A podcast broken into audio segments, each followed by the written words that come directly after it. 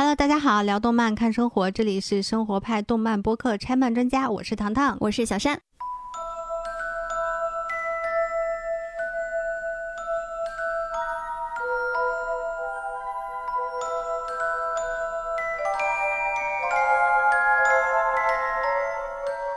在刚刚过去不久的二零二三年九月二十八号，发生了一件大事儿。嗯，一条新闻让整个麻瓜世界为之震动。嗯，也很难过。那就是电影版《哈利波特》中霍格沃兹校长阿布斯·邓布利多，他的第二任扮演者迈克尔·甘本在医院因病去世。而我们节目上线的这一天，也就是二零二三年十月十九号。是迈克尔·甘本的八十三岁生日，你知道我当时听到这个消息的时候非常的震惊。嗯，我不知道其他哈迷的感觉是什么样啊。邓布利多在我心中是整个魔法世界的象征和图腾。嗯，就是前后两任校长，因为上一任校长的去世是零几年的事情，很早了嘛。甘本的过世呢，他会突然间让我觉得。整个魔法世界要向我关闭的那种感觉，嗯，就好像曾经你那么笃定的一个真实的世界就不存在了一样，没有人在守护那个世界了。是的，其实这也是长寿系列电影或者是剧集不可避免的一个宿命吧。因为毕竟《哈利波特》第一部电影《哈利波特与魔法石》，它已经是二零零一年十一月四号首映的了，二十二年前。当年的黄金三人组那时候看还是十一岁的小朋友，哎，但是他们现在已经是三十多岁的人到中年还是人近中年啊？嗯，不知道大家怎么接受这个说法？我我跟他们年纪差不多嘛。对，邓布利多就像是那些孩子的外公或者是爷爷。嗯，大家想想自己到了这个年龄，其实已经在送别亲人了。嗯，其实有的时候真的就说再见，就真的是永别了。那我们粗略的数了一下啊，《哈利波特》电影版现在已经有二十几位演员去世了，他们中有魔法学校的校长、教授、宿舍墙上的画像、食死徒、骑士公共汽车的司机、破釜酒吧的调酒师、奥利凡德魔杖店的老板、家养小精灵、妖精、狼人，当然还有麻瓜。那么感觉好像就在天堂重建了一个《哈利波特》的魔法世界。是他们共同成就了这部伟大的作品，所以我们决定做一期节目来好好回顾下这些令人难忘的角色和他们的扮演者。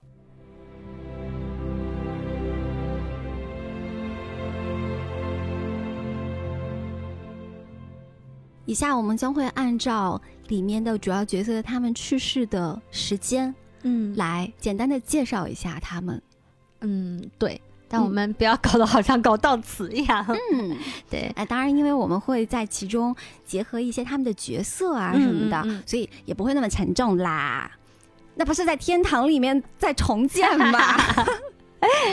未来我们也会到那个魔法世界里面。嗯，是的。嗯，第一个去世的是理查德·哈里斯，也就是在前两部的《哈利波特》电影中扮演霍格沃兹魔法学校的校长邓布利多的演员。他因为罹患了。霍奇金淋巴瘤也是一种淋巴系统的癌症。嗯，他在二零零二年的十一月二十五号去世了，终年七十二岁。其实还蛮年轻的。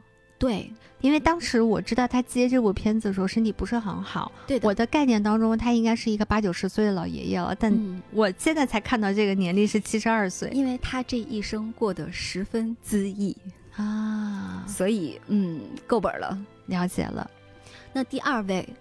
罗伯特·诺克斯，他是电影《哈利波特与混血王子》里面饰演拉文克劳学院的学生的马克思·贝尔比。一说是学生，一定是一个很年轻的一个人了。嗯，他在二零零八年的五月二十四号，在伦敦东南部郊区一家酒吧外面，为了保护他十七岁的弟弟，介入了一场打斗，结果替弟弟挡刀而被刺杀身亡，终年十八岁。好年轻哦，嗯，大家可能对这个人名不是很熟悉，但是你可以看一下我们节目简介当中放的他的那个照片，嗯，你就会觉得格外的眼熟。嗯，第三位伊丽莎白·斯普里格斯，她是一个大家真的非常熟悉，每一个霍格沃兹魔法学校的学生都非常熟悉的人，那就是走廊上的那个画像胖夫人，就是大家要说出她的口令。他是格兰芬多休息室的那个守护人，是的，那个警卫。是的，是的，我好喜欢他，是的，就特别喜很可爱欢他唱高音的时候，不是就把那个玻璃杯给震碎的那个。而且他非常的严谨，你说不对就是不让你过，是的，所以他才被小天狼星当时给毁了一次。对，那他是在二零零八年的七月二号去世的，享年七十八岁。哦，那他年纪蛮大的了，嗯，是的。完全看不出来在电影里头。第三位，蒂莫西·贝特森，他是《哈利波特与凤凰社》里面家养小精灵克利切的配音，就是那个年纪很大，然后有很强的血统观念的那个就布莱克家族的小精灵，是的，是的，嗯和我们可爱的多比，他有一点对比和反差的一个角色。嗯，那这位配音演员，他是在二零零九年的九月十五号去世的，终年八十三岁。那他配克利切的时候也蛮大的年纪了，嗯，当然，克利切本来就是个老精灵。但也没有感觉有那么老的感觉哎。是的。嗯，第五位，吉米·加德纳，他是骑士公共汽车的司机厄恩·普兰的扮演者。他在二零一零年五月三号因肺炎在英国伦敦去世，终年八十五岁。哎，我觉得这个角色很有意思，嗯就是他其实出现的时间就短短的那么几分钟，嗯嗯但是让人格外的印象深刻。首先，骑士公共汽车就让人印象很深刻，乐高也出过他的那个套装。是的，再加上他那个开车那几个啊啊，啊对对对对对对，对简直觉得是一个蜘蛛啊，还是八爪鱼啊，然后在那里操作。对，然后我会觉得其实公共汽车上的三个重要人物都很让人印象深刻，一个他的售票员，嗯一个是这个司机，还有就是他那个骷髅头。嗯，所以你看，非常的有意思，就那么短短几分钟出现的东西，却让人记忆犹新。就虽然看似这些角色出场的时间都很短，是很小的角色，但实际上他的竞争非常的激烈。嗯就像我们那个售票员的那个角色，呃英剧《神探夏洛克》里面华生的扮演者也是非常有名的演员了，马丁·福瑞曼。他在试镜这个角色的时候被刷下去了。失败了，对，哎呦，你想象他的形象确实也不适合扮演售票员。应该再疯癫一点。对，嗯，所以就是他们对于再小的角色，他在选择的时候都是非常非常讲究的。是的，那第六位，艾里克·塞克斯，他在《哈利波特与火焰杯》里面饰演的是弗兰克·布莱斯，说出来完全懵。嗯，下面接着说，他也是汤姆·里德尔家的园丁，这更懵了。更懵了。当时被伏地魔杀害，然后在三强争霸赛之后，哈利和伏地魔对播的时候，当时是那个闪回咒嘛，对出现了很多很多的人影，就是他是灵魂其中的一个。啊，哎呦我的天哪，挖出这个演员不容易，边角料啊。对，他是一个这么不起眼的一个小角色，就那么一场戏，还是一个影子，但他是一个英国非常知名的一个喜剧演员。他是在二零一二年的七月四号去世的，终年八十九岁，高寿。哇哦，嗯，然后就来到了大家可能会咬牙切齿的一个角色了，理查德·格里菲斯，他是哈利的姨父弗农德斯里的扮演者。他在二零一三年三月八号因为心脏手术后的并发症过世，终年六十五岁。这个真的是很年轻，天哪，他的故事十年了，完全没有 get 到嗯哎。而且姨父他虽然在戏里面是一个百般折磨哈利的一个形象，嗯但其实他在戏外是对那些小演员非常常非常好的。嗯，下面一个是皮特·卡特怀特，他在《凤凰社》里面出演了艾菲亚斯·道奇，道奇巫师。那个时候，他和风眼汉、卢平、唐克斯等人一起送哈利去格里莫广场十二号。嗯，那他在二零一三年的十二月十三号因为癌症去世，终年七十八岁。下面啊，下面是一个我很喜欢的一个角色，哎，我也是。嗯，这个演员的名字叫罗杰·劳埃德·派克，他饰演的是魔法部国际魔法交流与合作司司长巴蒂克劳奇。嚯，我才意识到他前面的 title 有这么长。是的，他是在二零一四年的一月十五号因为胰腺癌去世的，终年六十九岁。我会觉得巴蒂克劳奇的整个这个不说家族了，就他们这嗯一家三口，真的就是一个特别大的悲剧。对，我不清楚啊，因为我看哈利的同人小说比较少，我不知道有没有同人去专门写写他们家的故事，因为我觉得非常具有可挖掘性和想象力。下面是马格里梅森，他出生于一九二零年，当时他是《哈利波特》里面最年长的演员之一，以八十五岁的高寿，在火焰杯里面客串了霍格沃茨专列上的售货女巫。哈利波特真的是把英国的演员都快一网打尽了。那是真的是，英国没有演过《哈利波特》和没有演过《神秘博士》的演员已经不多了，真的不多了。二零一四年一月二十六号，玛格里梅森在伦敦卡姆登的瑞士小屋去世。嗯，九十多岁。嗯，下面一位也非常年轻，戴夫·勒格诺，他是一名英国演员、拳击手和综合格斗选手。他在《哈利波特》最后三部里面扮演的是狼人芬利尔斯，也是一个很重要的角色，就是那个很想要咬别人，把别人都变成狼人的那个狼人。嗯，他去世的时候只有五十岁，好年轻哦。是的。二零一四年七月十一号，在美国加利福尼亚州死亡谷，有游客发现了戴夫·勒格诺的遗体，他疑似是因为中暑。啊，嗯，那那就意外死亡呗。嗯，是的。哎呦天，太可惜了。下一位是德里克·戴德曼啊，这也是个蛮小的角色，这个戏份很少，但是非常重要的一个角色。嗯，那他在《哈利波特与魔法石》里面。扮演的是破釜酒吧的调酒师汤姆。哎，大家有记得海格第一次带他去的时候，他一听说是哈利，整个人就呆住了。而且他说出来那一句话之后，所有的巫师，那大难不死的男孩，对这位演员，他是在二零一四年的十一月二十一号，因为糖尿病的并发症去世的，终年七十四岁。下一位演员啊，前面其实已经出现过一次他的扮演者了，那就是凤凰社的社员。艾菲亚斯·道奇，哎，所以道奇前后两个扮演者都过世了。对的，嗯，这位戴维·赖雅尔，他是在《哈利波特与死亡圣器上》里面饰演的道奇巫师，他是在二零一四年的十二月二十五号当天去世的，终年七十九岁。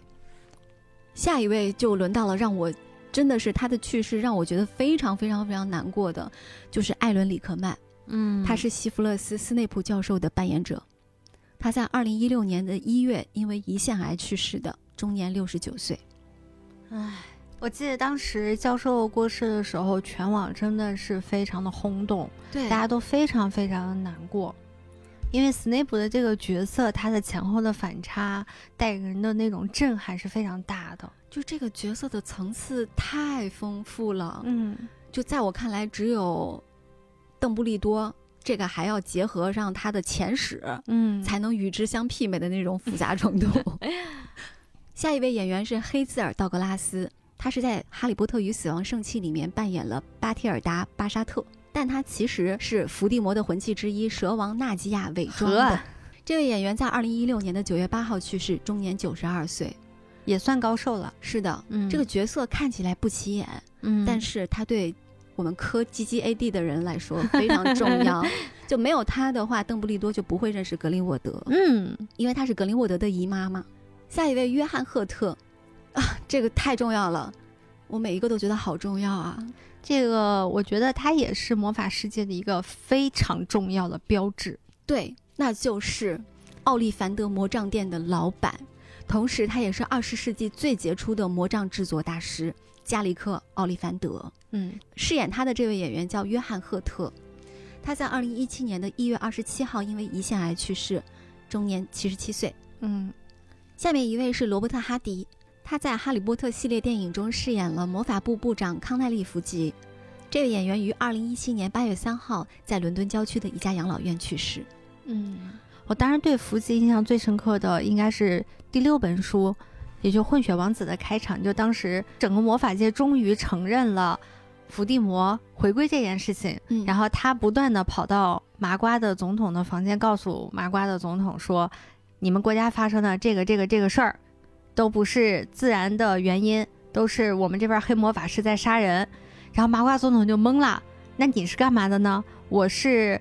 被替换下来的前魔法部部长来给你跑腿送信的，然后他就 走了。这个人他其实还就挺官迷的，他太有意思了，还给自己封了封了一个什么什么爵士还是什么的，就是那种就大家也不太乐意承认他。我会觉得他是那种非常迂腐的官员。你说他有多么罪大恶极吗？好像也没有。而且这么说来的话，其实，在福吉的这条故事线上。是呈现了一个和现实社会形成对照的政治生态，是的，可以这么说吧？对，尤其他治理之下的魔法部。嗯嗯，下一位凡尔纳特罗耶，这位演员呢，他身高只有八十一厘米，他是美国演员、单口喜剧演员和特技演员。他在《哈利波特与魔法石》里面饰演的是古灵阁银行的妖精拉环啊啊哈，就是那个嗯，在第一部的时候带着哈利去取钱，然后拿那个指甲嗖嗖嗖就把门打开的那个那个妖精，对他印象特别深刻，主要是因为当时哈利。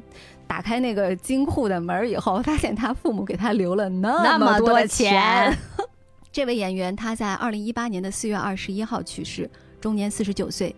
他的死因疑似是和忧郁症有关。哦，嗯、下一位海伦麦克洛瑞啊，也是我好喜欢的一个角色。他在电影里面饰演的是德拉克马尔福的妈妈纳西莎马尔福。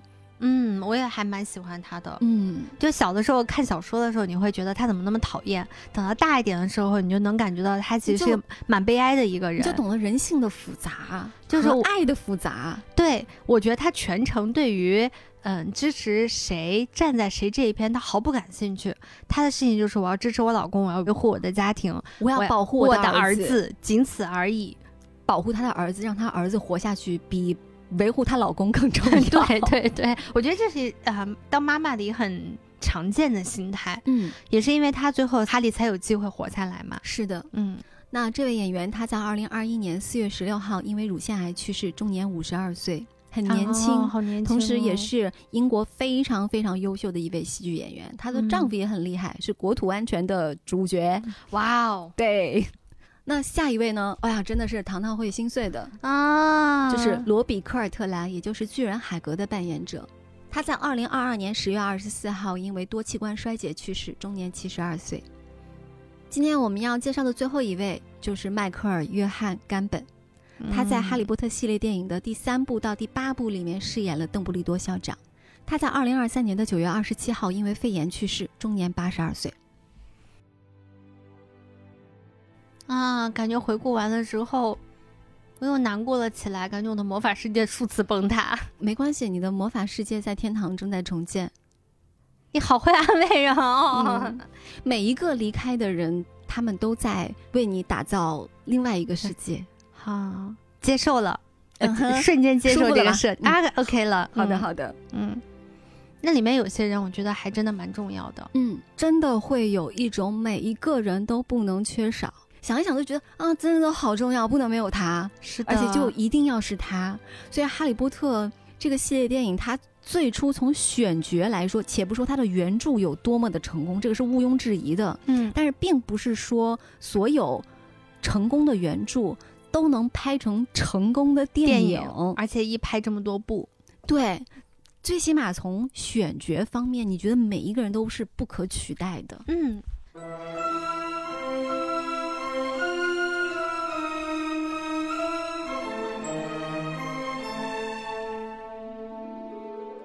那我们下面就来给大家挑几个，无论是从演员自己，或者说从他饰演的这个角色上面，嗯、我们挑一些我们觉得有意思的人、有意思的角色来跟大家仔细的聊一聊。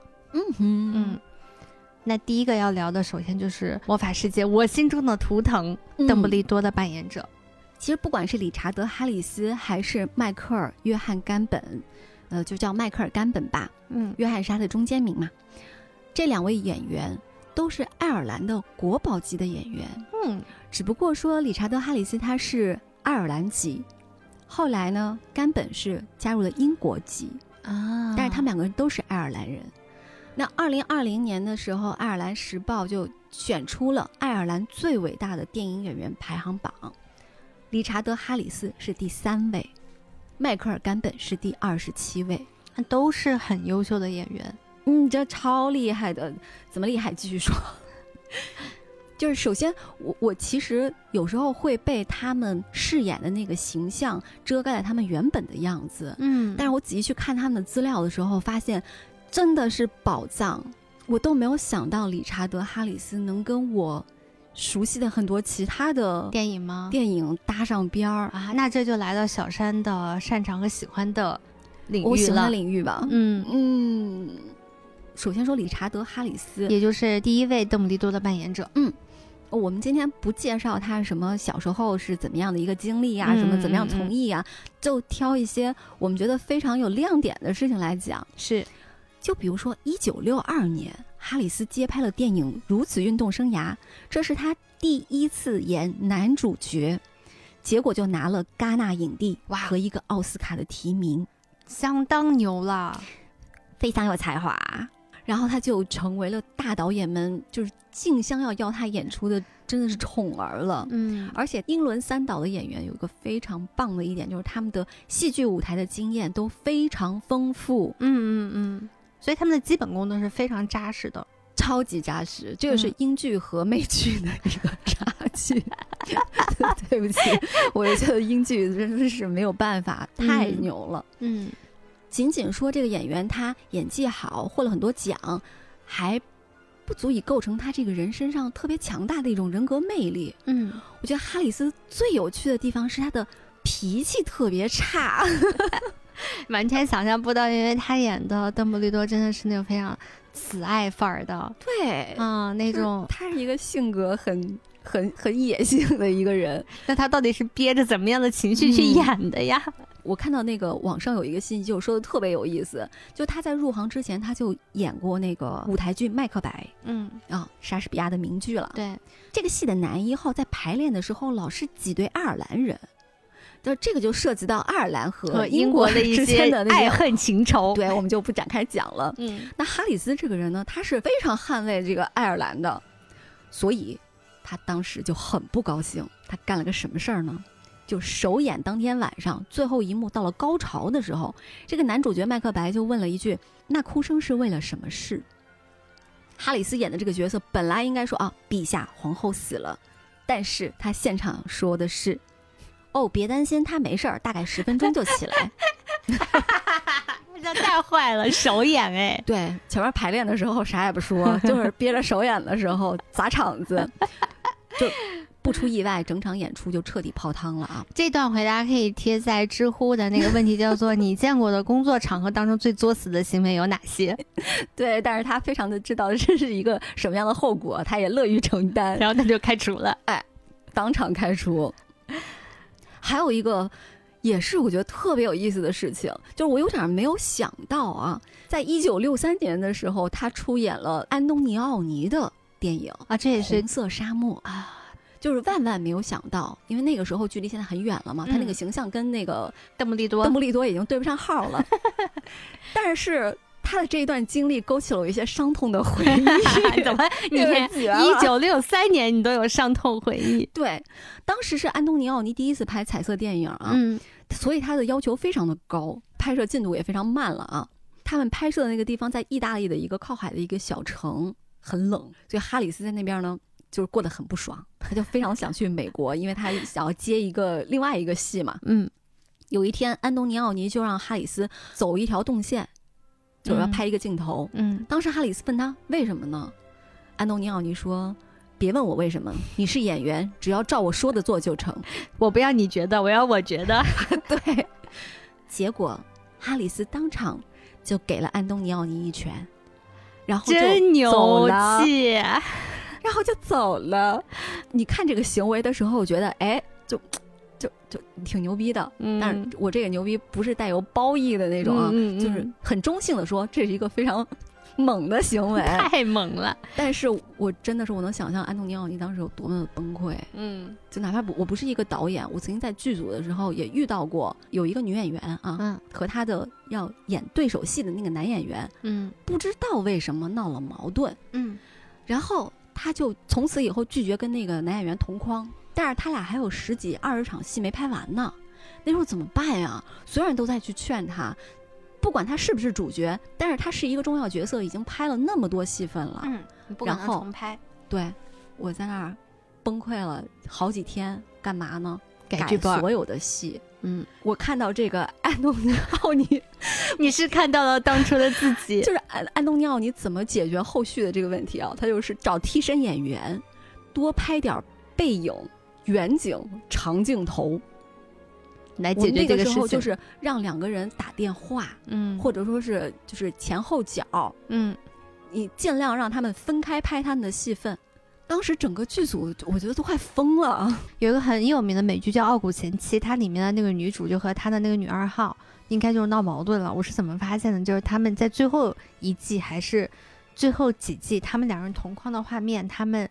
明显是对不上的，嗯，一看就是分开拍的，然后最后拼在一起的。后来我去查一下那个新闻，他们确实在闹矛盾，好像后来就这个剧很快就黄掉，也是跟这个有关系。美剧已经制作的已经非常成熟了，它那套流程它都没有办法很好的解决这个问题。我还有过一个编剧的老前辈跟我说，他在进组的第一天啊，女一号跟女二号掰了，他俩是闺蜜。所以他就疯狂的就改所有的戏份，改成打电话。就是看完这些信息以后，我觉得虽然是勾起了一些创伤吧，但是整体来说，我觉得这个演员他在我眼里变得特别有趣。嗯，就哪怕他说他脾气这么差啊，他其实人缘特别好。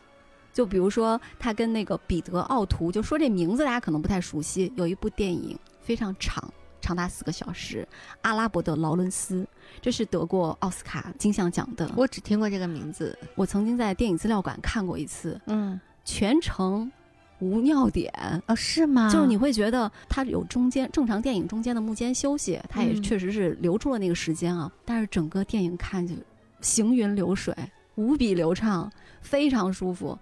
那彼得奥图就是里面的男主角劳伦斯啊。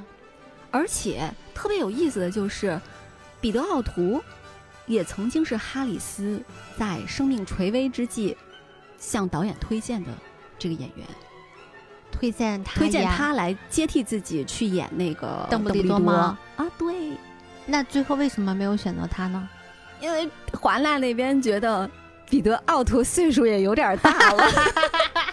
就是华大接受不起，再失去一位老校长，很担心后边拍着拍着拍不完了，万一中途去世了怎么着？还得是再换一个，所以就当他不能真跟《西游记》一样换三任唐僧，所以当时就选择了比彼得奥图更年轻的迈克尔甘本啊，嗯，那确实是，你想迈克尔甘本二零二三年才去世的，嗯。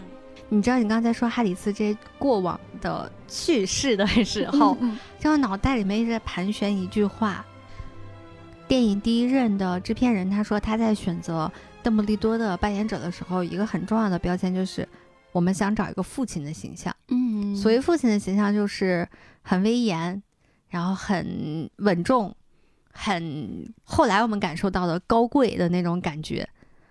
嗯，和这样一个猛人形象下面有点大，但是，呃，我非常喜欢哈里斯扮演的第一任校长。我曾经在冈本接替了他去扮演邓布利多的时候，有段时间我的内心是非常抗拒和不接受的。哈里斯他有两个非常重要的扮演的那个点是特别打动我的，一个就是在原著当中很重要的一个邓布利多的动作，就是他会。透过他的半圆形的那个眼镜，这么样去看人，好几次哈利都说他感觉被这样的眼神看穿了。这种动作呢，在前两部是一个非常经典的一个展示。后面的话，他不仅这个眼镜的形状发生了变化，这个动作也就没有了。就在我看来，这是邓布利多看穿人心的一个标志性动作，他却没有了。然后还有一个点呢，就是我非常喜欢他在。前两部的扮演当中的那种声调，那种阴阳顿挫，觉得他真的非常贵气，而且那种声音他是具有蛊惑力的。嗯，就是你因为他的身份加上他的这种说话的方式，你不得不被他的那种威严所压迫，你不得不臣服于他。我觉得这是一个伟大魔法师会带给人的一种感受。嗯，结果那在那个电影当中呢，我就看到了这么一段，就是哈里斯自己说的话。他说：“我觉得我扮演这个角色特难。”就我这这这话是我翻译过的话，人家没有这么接地气。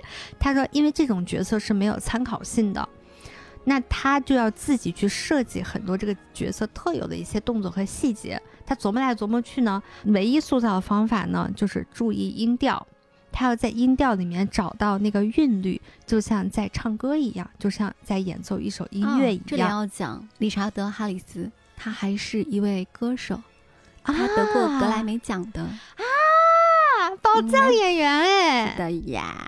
然后再往后，我能记得了他一个非常重要的一个去世的一个点，就是他如何参演的这部。嗯，这个东西他不是被导演，也不是被制片人劝服的，他是嗯被他的小孙女儿劝服的。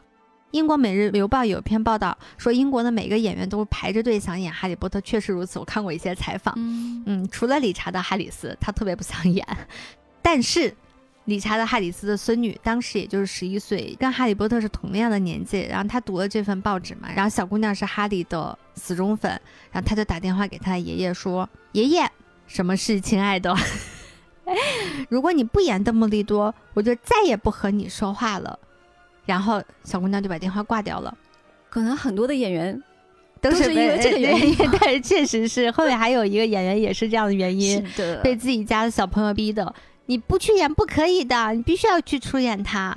嗯哼，感谢这些小朋友，让他们的家人出演了这一系列片子，成就了这么伟大的一个作品。嗯嗯而且还有一个特别好玩儿，就是最后哈里斯不是决定要拍了嘛，嗯，然后导演就让他去片场见一下这些孩子，因为嗯他大量的戏份都是跟这些孩子在一起的。对对对，那去了之后呢，他们一起玩了一会儿，玩玩玩，就开始一起围读剧本，就是嗯这些角色在一起拿自己的剧本读自己角色的那个台词，然后大家要看配合嘛。嗯然后读完了之后，他们又在一块儿玩。这个时候，演罗恩的那个演员嗯，就跟他说：“你读的不错嘛，我觉得你会演的挺不错的。罗恩本恩，” 对，就是就是对于一个几十年前就得过戛纳影帝的 演员说，的肯定，嗯对，你会读的挺不错，演的挺不错。哎真的是罗恩本恩哎，是罗恩能干得出来的事情，好好笑哦。所以三人组里面，我真的最喜欢罗恩。那在拍到第二部的最后的时候啊，就是哈里斯已经病得很厉害了，嗯他当时住在医院，我忘了是他的制片人还是导演去看他，然后就跟他有这么一段对话，因为当时医生还在安慰他说你能好起来好起来，然后但是大家都知道他不再可能好得起来了，剧组的这个负责人就就跟他聊天嘛，然后哈里斯就说你最好别想换掉我，然后这个人说别担心，我们怎么会换掉你呢？这就是他们最后的一次交流了。两周之后，哈里斯就过世了。嗯然后后来我看纪录片里面的这些演员都说，他们失去了一位非常伟大的演员。而且好像刚开始的时候，他们想要去找人接替哈里斯的时候，导演是有一些抗拒的，对因为他暂时没有办法从那种悲伤里面抽离出来，直到最后没有办法了，就只能去面对这件事情。我们需要有一个新的邓布利多了，对，于是就找到了迈克尔·甘本，嗯，我们的第二任校长。对，全名迈克尔·约翰·甘本。可能对于我们国内的影迷来说，因为他出演邓布利多的时间太长了，一共八部，他演了六部。嗯，虽然刚开始有一些争议呃对火焰杯的时候，就是你会有一种，嗯，他是不是没有看过书啊？他确实没有看过书。因为这中间还有一个问题，就是头两部是一个导演，第三部之后换了一个导演，嗯整个《哈利波特》的气质，电影的气质发生了一个翻天覆地的变化。头两部一个很重要的标志，大家能看得出来，就是小主角们他们所有的活动都穿的是巫师袍，嗯但是从第三部之后开始，他们就穿的是日常的衣服了。不再像说原来那么忠于所谓的学校气质，我我觉得这个可能跟他们可能已经预知到之后的小说嗯的走向，可能已经慢慢脱离学校这个概念了，是有关系的。但是当时对于我来讲，我还是一个学生的状态的时候，我会特别迷恋那个学生气质，所以第三部它开始发生一些巨大的转变之后，会让我都会有一些失落感。所以嗯很多争议，它不仅仅是迈克尔·甘本的问题，它是当时整个这个系列发生了巨大的气质的变化，以及包括小演员他们自身的长相不再那么奶了，嗯不再那么 Q 了，那么可爱了。裂了。我只是努力没有说这句话而已，嗯主要是哈利的问题，就是嗯，大家都会有很多不适感在里头。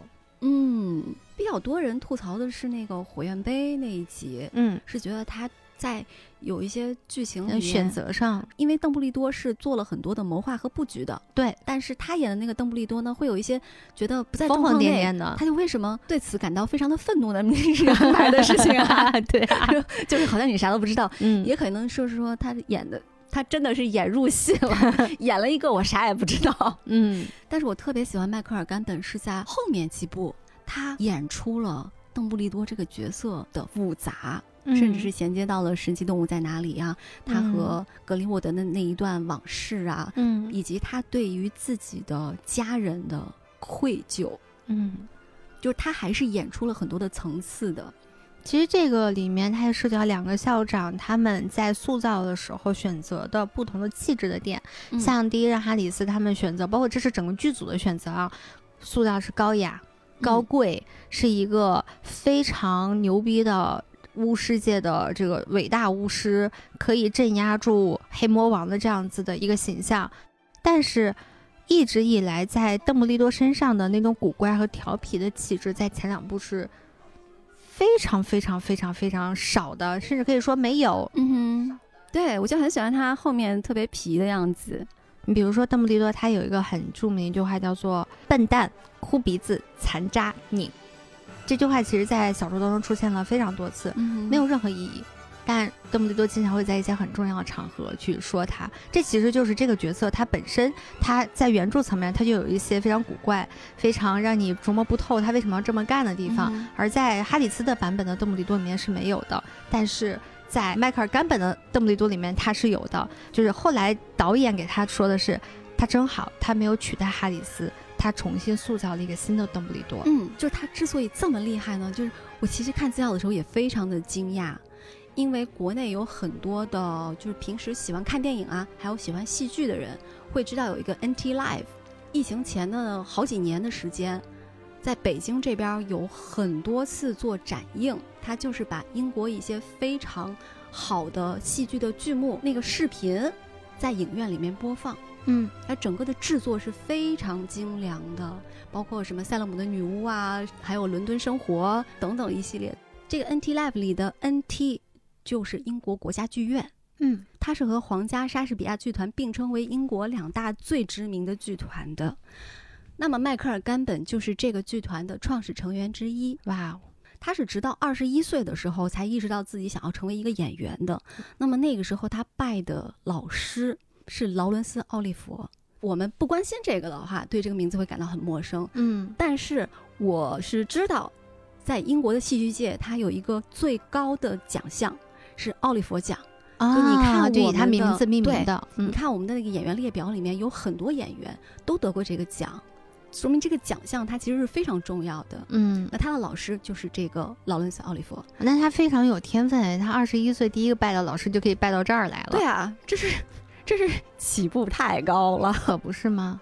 一九六三年，劳伦斯·奥利佛就创建了英国国家剧院。嗯那个时候，他自然他的学生迈克尔·甘本就成了也跟他创始人一起加盟了这个剧团。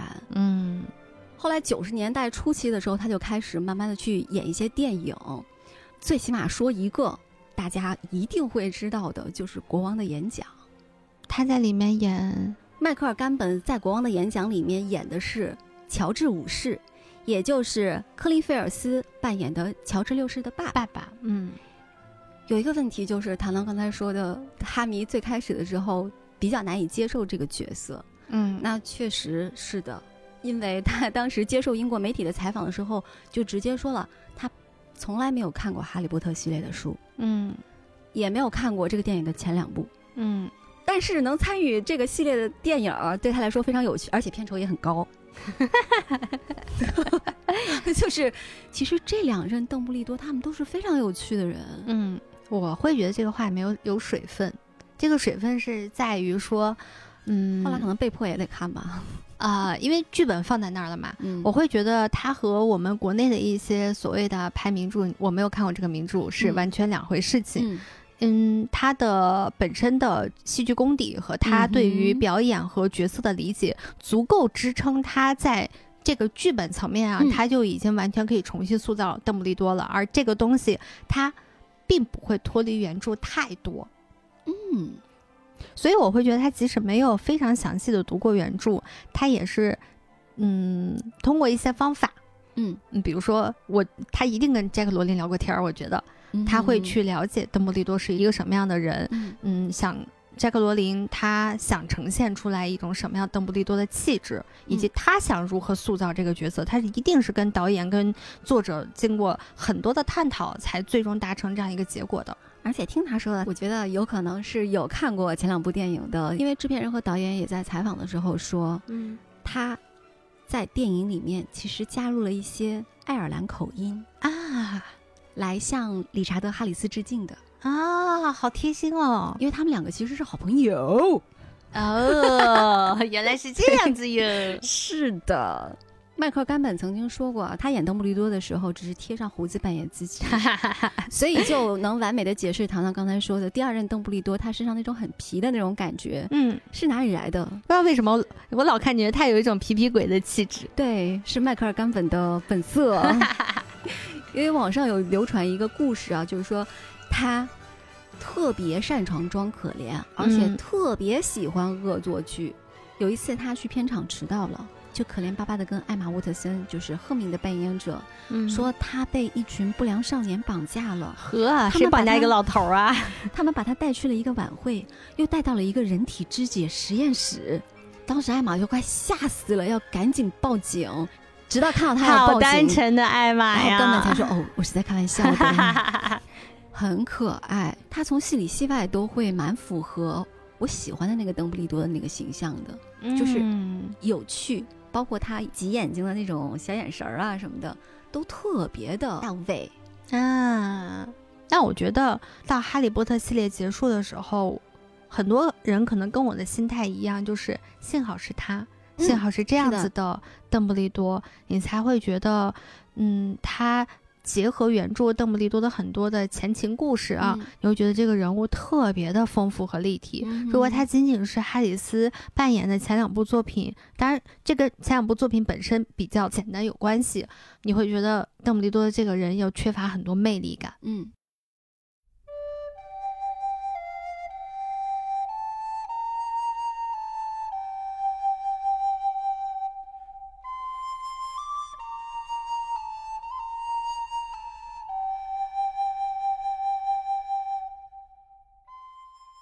接下来就来到了《哈利波特与魔法师》，也就是这个系列第一部里面另外一个特别特别重要，也是大家特别特别特别喜欢的一个角色，那就是海格。嗯而且海格的饰演者罗比·科尔特兰其实是《哈利波特》这个系列电影里面第一个定下的成年人的角色，哦就是海格，就是他的，他就是海格，啊，这我还真不知道哎。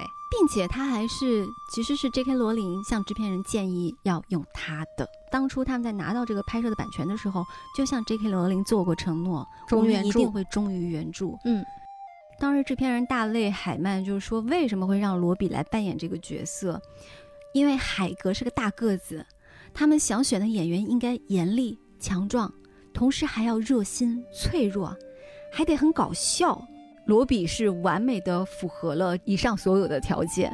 啊，哎是哎、是的呀，很是他哎。然后还经常会说错话，经常会大嘴巴，然后是 啊，啊，我为什么说这些？哎，我怎么能说这些啊？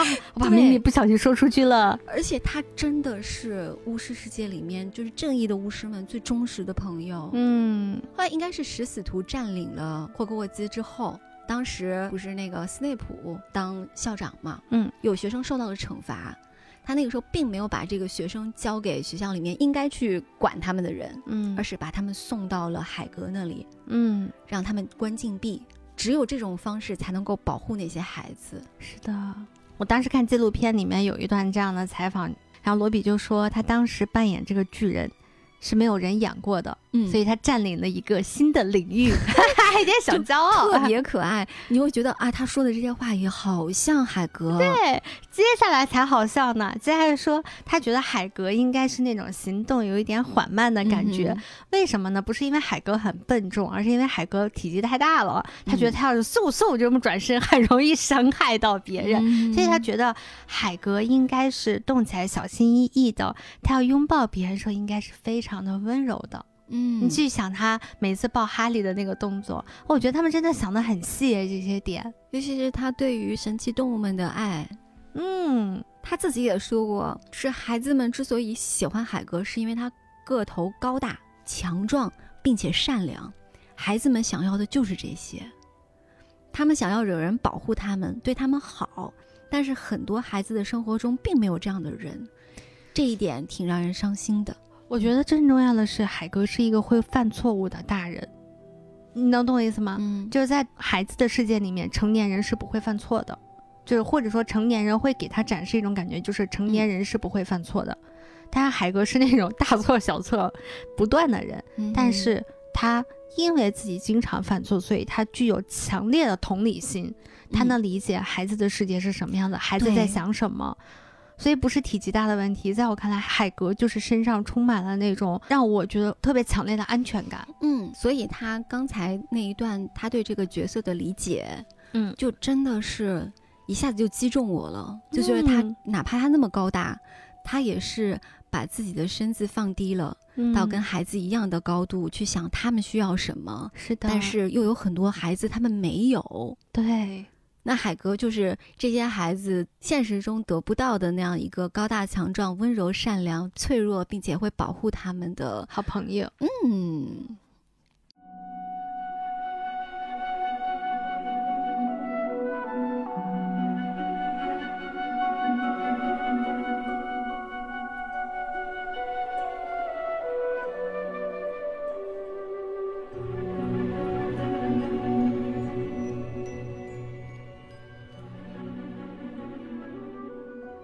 哇，接下来这个人接下来这个啊，说起来眼泪啪嗒啪嗒往下掉。是的呀。嗯以前我们曾经讨论过，现在有很多的新一批接触哈利波特的孩子们，他们会很喜欢蛇院，嗯，很喜欢斯莱特林，他们觉得这样很酷。嗯，所以，所以唐乐也有原来有问过我，就是说为什么会选斯莱特林啊？我就是永远忠诚的选择斯莱特林，不是因为别的，就是因为斯内普。嗯，这个原因我可以接受。我们两个第一次去那个环球，当时是压力内测的时候，我们买魔杖，魔杖，嗯，我唯一就只买了斯内普的，因为我嗯看其他的人，我就毫无嗯波澜。对内心真的没有波澜，但是看嗯到斯内普就汹涌澎湃了。我觉得这个角色太喜欢了。嗯，这个演员本身也很优秀。对，就是艾伦·里克曼。嗯当然，艾伦·里克曼他也是一个真的英国一个非常非常非常非常优秀的演员，也是获奖无数，包括什么英国电影学院奖呃最佳男配角呀，还有什么艾美奖啊最佳男主角呀，等等等等等等。而且非常有意思的是，他给《银河系漫游指南》的这个电影的马文配音，这个就特别好笑。感觉破了一堆次元的感觉。是的，但是最最最最让人难忘的就是二零零三年《真爱至上》，啊，他在里面。这个片子很快又要被重温了，因为马上又要到圣诞节了。是的，在《真爱至上》里面，他是和我们《哈利波特》系列电影里面占卜学教授特里劳尼、的扮演者，艾玛汤普森他们演了一对中年夫妻。然后今天小山告诉我这个信息的时候，我都下巴都要掉地上了，因为我完全没有办法把占卜教授的那个形象和《真爱至上》里面的那个形象嗯结合起来，完全想象不到。多么神奇的缘分呀！嗯，而且他们两个在《真爱至上》里面那个故事，我也是特别非常喜。欢。那不是一个纯爱的故事，对，里面充嗯满着背叛，但是你又会觉得好真实。你可能走到了人生的某一个阶段，会觉得嗯有那样的临时的出走是非常可以理解的，但是最终他没有踏出那一步，嗯他还是回来了。嗯这就是我们北大的 内普教授。就关于这个角色，有一个我觉得特别特别有意思的就是艾伦·里克曼前几年出版了一本他的日记，嗯，因为他很喜欢写日记，他并不是说在日记里面抒情啊，嗯你嗯仔细看他那个日记，特别的琐碎，就是可能某一天只有几个单词儿，或者说是说跟哪些人见面了。嗯他在二零零零年的十月七号，他跟 J.K. 罗琳是第一次见面交谈。嗯，那个时候小说还没有，二零零零年应该刚出版没多久。我可以想象当时艾伦·里克曼对于这个角色，他会有非常多的困惑的。嗯，我记得他跟制片人有讲过，他其实一开始不愿意接这个角色，是的因为他之前演过类似的坏坏人，人他不想把自己固定在这样子角色嗯上面。当时 J.K. 罗琳就非常紧张兮兮的给他瞥了一眼这个斯内普的背景，然后他就得到了一些信息。嗯，他在日记里面都没有说那个信息是什么。对，导演和制片人说，他到现在都没有告诉我们这是什么信息。他在全程就是直到拍到后面几部的时候，他嗯一直在接受任何采访的时候都说，他有一个重大的任务，嗯哦，他他真的好像对斯内普接受他了啊，他身上背负了一个重任，嗯就说到这个程度了。嗯但是在二零零七年的七月二十七号，他的日记写的是：“我已经读完了最后一部《哈利波特》，斯内普英勇的死去。波特向他们的孩子们描述他，说斯内普是他所认识最勇敢的人之一，嗯并且把他的儿子取名叫阿布斯·西弗勒斯·波特。这是真正的成人仪式。罗琳七年前告诉我的一个小信息：斯内普爱莉莉，给了我一个悬崖边缘，让我紧紧地抓住。这就是伟大的演员，对，从一个特别小的信息里面，一下能 get 到了这个人他的一个巨大的秘密。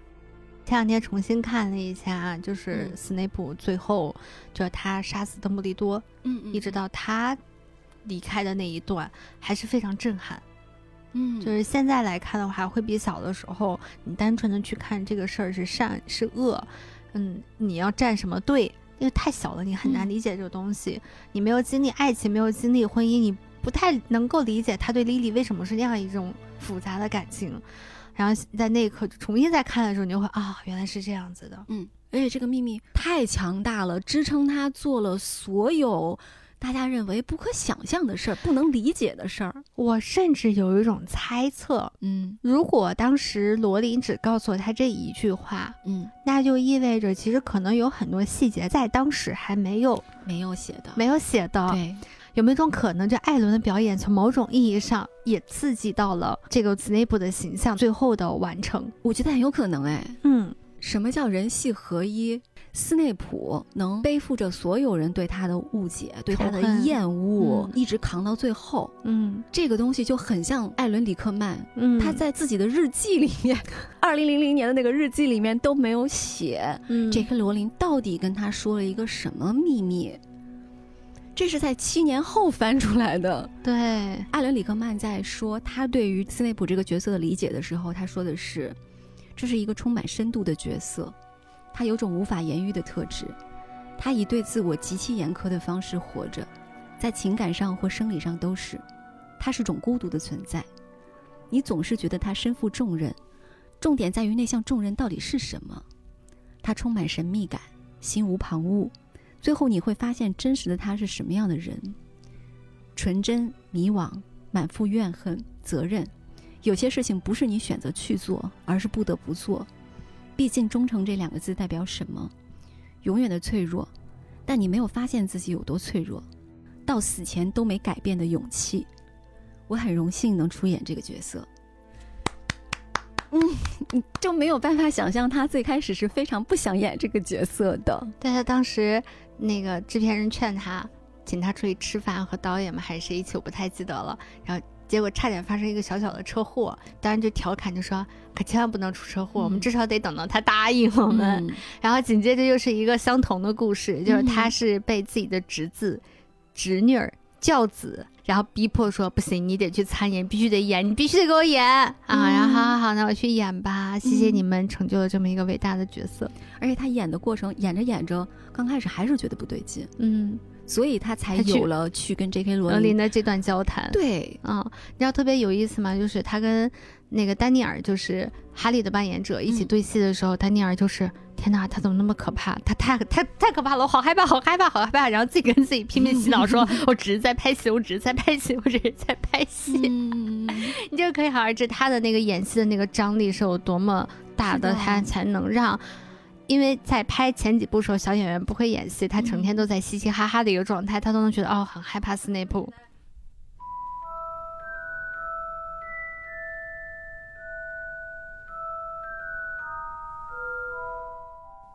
那下面我们想跟大家讲两个我们觉得是真的是有意思的角色，嗯，他们角色不大，嗯，戏份也不算特别多，但是非常的。令人回味无穷，是的，嗯是在我们小时候觉得，哦，好烦好讨厌，bullshit，对，但是长大了以后，这就是啊，这就是他为什么是一个伟大的文学作品，而嗯。不仅仅是一个伟大的儿童文学作品。是的，就是你可以看他看一一辈子，嗯，就是哪怕斯内普也小时候跟长大了以后看，感受完全不一样的，包括邓布利多，可以一遍一遍的看，嗯。每一遍看你都会觉得啊，这个角色太有趣了。嗯比如说纳西莎、马尔福，对，就是马尔福的妈妈。嗯她出场的戏份非常非常非常非常的少，嗯哼嗯，是的，而且我觉得她在到最后的这个故事的进展的之前，她都是一个工具人。嗯。直到在最后，她跟斯内普的一些交易，然后他到最后跟哈利的那那段对话，你才能从他的这些非常少的戏份当中去窥探到他在他的家庭当中是一个什么样的一个状态，嗯，他是一个什么样的人，他是什么样的一个性格。我觉得马尔福他其实心中是有善的那个部分的，嗯要不然他不会最后他下不了那个手嘛。那连邓布利多都愿意保护这个善的部分，那我觉得这个善的部分应该就来源于他的妈妈。嗯，这个好像又是一个他背负了一些东西，然后隐藏了自己的真实意图，忍辱负重型的。那他的意图就是，他要救他的儿子，他要他儿子活下去。我觉得这是一个妈妈非常直接的一种本能的感受和想法。就这个演员海伦·麦克洛瑞，就是当时谈到他演的这个角色的时候，就说他或许是个坏蛋，但他是一个好母亲。嗯，非常精准的定位。是的，就他说这个角色在《哈利波特与混血王子》里面做的所有的事情，都是为了救他的儿子。就是他自己是怎么来说他对于伏地魔的这个背叛的？就是说，当你有一个支撑了你一辈子的事业的时候，你会觉得他已经融入了你的血液里面。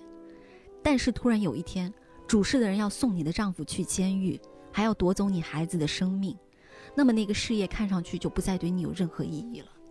就是他是一个会反思的，哎，嗯，他不是那种一门心思就追求这个权利，追求那个别人给我洗脑之后要完成的那个什么 什么大业。其实卢修斯也没有那么坚定。嗯他是卢修斯的问题是他对于纯血统的这个一种病态的拥趸吧。嗯，你说他有多么认可伏地魔吗？我觉得他也不是，要不然的话，他这就说回到我们马上要讲另外一个角色，就是你真的那么认可伏地魔，向小巴蒂克劳奇看齐呀、就卢修斯，他最后不是还抱着他的媳妇儿和儿子站在那个学校的废墟里面，对吧？抱头痛哭。嗯你嗯，其实也没那么坚定你那所谓的黑魔王事业呀。就其实是大家有共同的目标，对，要谋求共同的利益。嗯他崩溃的有点晚，嗯，纳西莎是觉悟的有点早，是，早早明白了这这这人不行，嗯，这人不能处。但人家俩夫妻俩感情挺好。是的，下面就要讲讲我们大家觉得特别有意思的巴蒂克劳奇的这个故事。是就是小时候看小巴蒂克劳奇，看他这一段的时候，就会觉得哦，这人脑子有病，神经病。尤其是在电影当中，就是他的扮演者会给他增加了一个标志性的动作，就是他当时在被抓进阿兹卡班的时候，嗯，伸了舌头舔了脚，这是他自己非常下意识的，他对这个角色做的一个塑造。然后就成为了这个角色的一个经典动作，这在原著当中是没有的。哇，果然是我们的小石，那么果然是我们神秘博士的第十任。嗯，是的，《神秘博士》也是另外一个长寿剧，也是一网打尽了英国的几乎所有演员的长寿剧吧。提到这个角色呢，是因为他我们前面讲到了，就是扮演老巴蒂克劳奇的这个演员他去世了嘛。对，那这个家族它其实有着巨大的一个悲剧性，在原著当中，那个老巴蒂克劳奇是被自己的儿子亲手杀死的。嗯然后老巴蒂克劳奇他本人是当初非常有名望去获得魔法部部长这个职位的人，嗯然后他最大的功劳就是，嗯，抓了很多食死徒，然后结果，嗯，没有想到他的儿子就是那个最忠诚的食死徒之一。而且他的那种抓就是完全是铁腕儿，对，有时候不审就给你抓。小天狼辛布莱克就是这么进去的嘛。而因为他儿子小巴蒂克劳奇被曝光出来说是食死徒伏地魔的追随者之一，所以他就声望大跌，没有办法去当魔法部的部长。嗯那接替他的这个人呢，就是康奈利夫吉。嗯，后来他儿子被抓了之后呢，就是他媳妇儿当时身体很不好，所以就跟他就是求他，就说你能不能让我见见我的儿子，然后用复方汤剂，就是他妈妈就扮演成了他儿子的形象，然后把他的儿子换出来了。然后自己呢最后很快就就在狱中病死了。然后他的儿子被带回家之后呢，他爸是不能接受这个家族的污点的，但那是自己的儿子，你能咋办呢？你也不能嗯杀了他，所以就用夺魂咒一直在控制他而且还用隐形斗篷常年掩盖他的行迹，然后让小精灵闪闪就是寸步不离的，闪闪嗯闪闪也很可爱。嗯是的，是的，对，寸步不离的监管他，度过了很多年，直到火焰杯的时候，直到他们去嗯看那个魁地奇世界杯的时候，小巴蒂克劳奇挣脱了夺魂咒，抢了哈利的魔杖，发出了那个黑魔标记，召唤了十字图，然后告诉我了伏地魔说：“我在这儿。”之后呢，他们就是伏地魔，他们有一个特别大的计划，就是跟小巴蒂克劳奇一起，就是他们抓了那个风眼汉穆迪，嗯，然后用复方汤剂把小巴蒂克劳奇变成了假的凤眼汉穆迪，跑到霍格沃茨学校里面去担任了黑魔法那那个课程的教授，去教哈利波特黑魔法。那么这么大的一个计划，火焰杯里面取胜，对，在三强争霸赛里头取胜嘛，因为塞名字的也是他，然后帮他去取胜的也是凤眼汉穆迪嘛。嗯嗯那这么大的一个计划，其实老巴蒂克劳奇当时是知道了，然后他也是挣脱了夺魂咒，想要去学校里面去警告邓布利多。结果就在这儿，小巴蒂克劳奇发现他老爸要去告密，然后就把他老爸给杀了。这是人性的扭曲还是道道德的沦沦丧？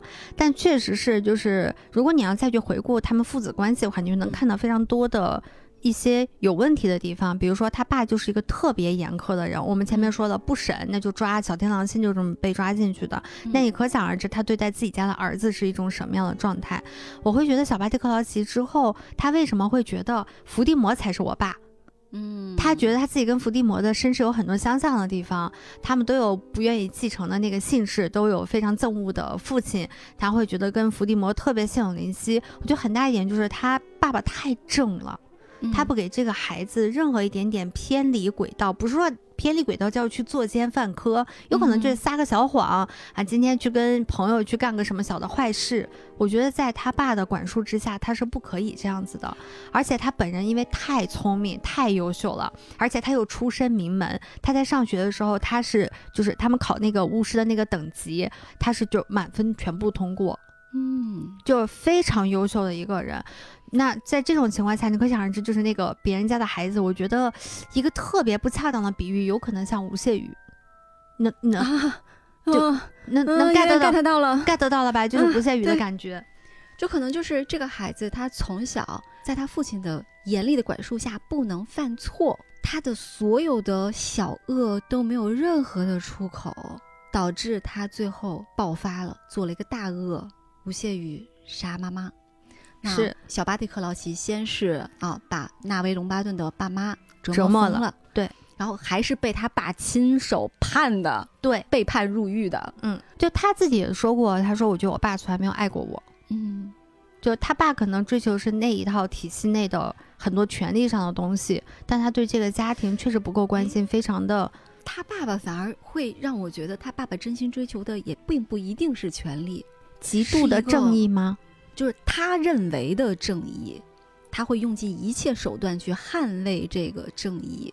我不一定要身居高位，因为有时候人身居高位的时候，像他那样反而不讨好，嗯反而是像要要像福吉那样子，有时候会圆滑一点呀，或者是什么的。哦，我我理解你说的那个嗯东西了。他的这个秩序太强了，谁都卡不进去，就没有给任何一个人留空间。嗯，那他的儿子也是，所以真正爱小巴蒂克劳奇的，嗯表达出这种温柔的爱的，一个是他的母亲，一个就是闪闪。嗯但是我觉得源于父亲的这种，我觉得老巴蒂对他还是有有爱的。哎，我觉得真的这个就跟我们的生活当中面对的很多原生家庭问题是很像的。你不能说你的父母不爱你，但是嗯这个东西，这个爱是很，其实很扭曲的，或者说是他一点都没有说是真的站在小巴蒂克劳奇的这个角度去考虑的。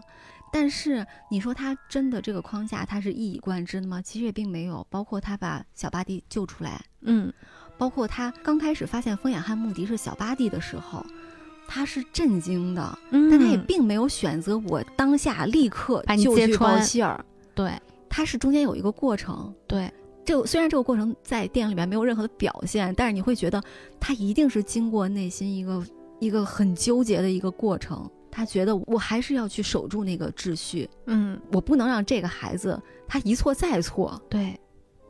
但是我觉得小巴蒂克劳奇上有一个点，我觉得特别有意思，很拧巴。我不知道他是演戏入戏了，还是他只是为了最终的那个目标，就是他扮演风眼和穆迪的那个过程，嗯，他去当了教授。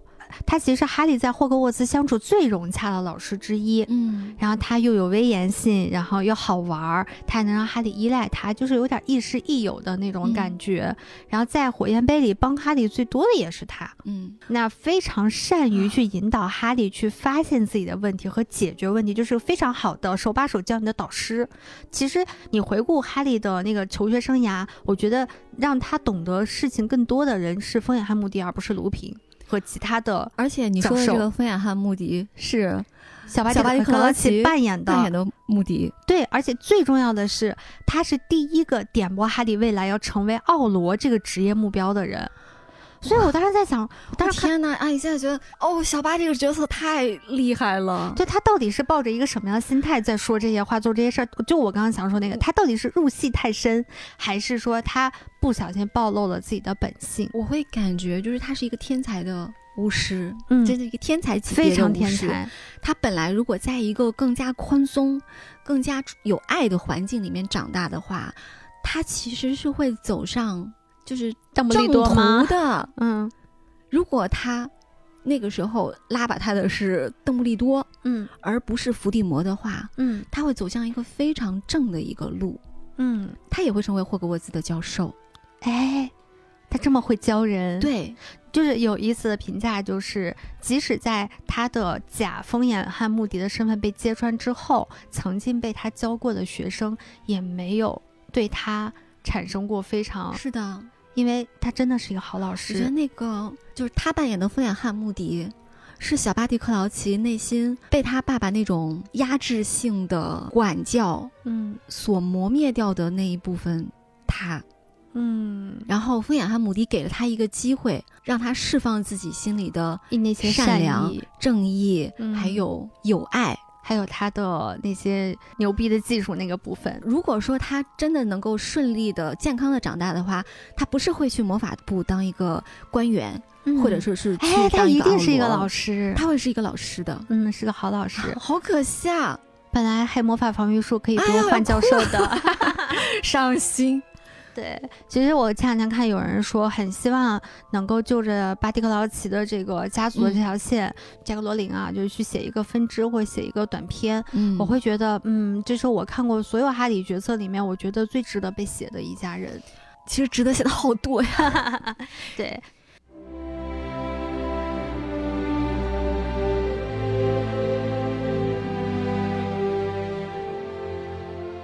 其实今天我们回顾了《哈利波特》这八部，从第一部到最后一部上映，直到现在啊，一些已经去世的演员，还有配音演员，嗯。